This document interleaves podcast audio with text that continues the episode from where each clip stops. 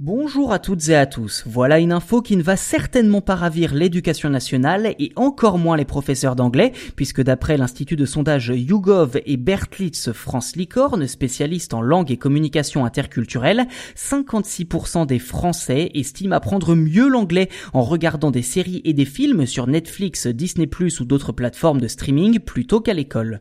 Alors pour être parfaitement honnête, il s'agit d'une étude plus large que cette simple conclusion à propos des langues étrangères. Ceci dit, un point précis a retenu l'attention de nombreux observateurs, l'anglais scolaire contre l'anglais audiovisuel. Sur les 1000 personnes représentatives de la population française interrogées pour ce sondage, plus de la moitié ont marqué une réelle défiance envers l'enseignement des langues à l'école, en particulier l'enseignement de l'anglais, estimant même qu'il progresse davantage grâce aux séries et aux films que grâce grâce aux leçons dispensées en classe.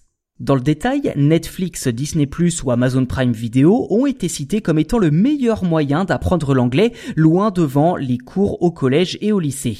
Un sentiment décuplé chez les 18-24 ans qui sont près de 80% à préférer les contenus en version originale. Autre chiffre éloquent, 40% des sondés assurent que l'anglais scolaire ne leur a été d'aucune utilité durant leur vie d'adulte. D'après l'étude, une raison principale peut expliquer cette tendance, le fait que l'anglais soit omniprésent dans notre quotidien, que ce soit dans l'espace public, euh, à la télévision, sur Internet, euh, dans la presse, dans la musique et les jeux vidéo, ce qui rend son apprentissage plus ludique, voire plus naturel. Ce constat fait justement écho avec le fait que la majorité des 18-24 ans estiment que les réseaux sociaux comme TikTok, Twitter ou Instagram seraient également une bonne source d'apprentissage de l'anglais, notamment parce que ces plateformes facilitent les échanges avec les personnes du monde entier. Autre statistique intéressante pour être complet en ce qui concerne les moyens d'apprentissage alternatifs de l'anglais, plus de la moitié des sondés estiment que la télévision les aide beaucoup à maîtriser l'anglais, 42% penchent également pour la presse papier et numérique et 25% pour les jeux vidéo. Et pour finir cet épisode, je suis curieux de vous lire à propos d'une question sur l'avenir.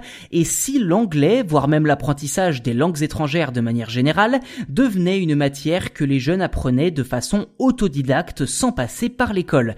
Est-ce un scénario réaliste selon vous? Est-ce que vous seriez peut-être même d'accord avec ça? Ou est-ce trop extrême, voire même carrément idiot comme idée? J'attends vos réponses avec impatience dans les commentaires.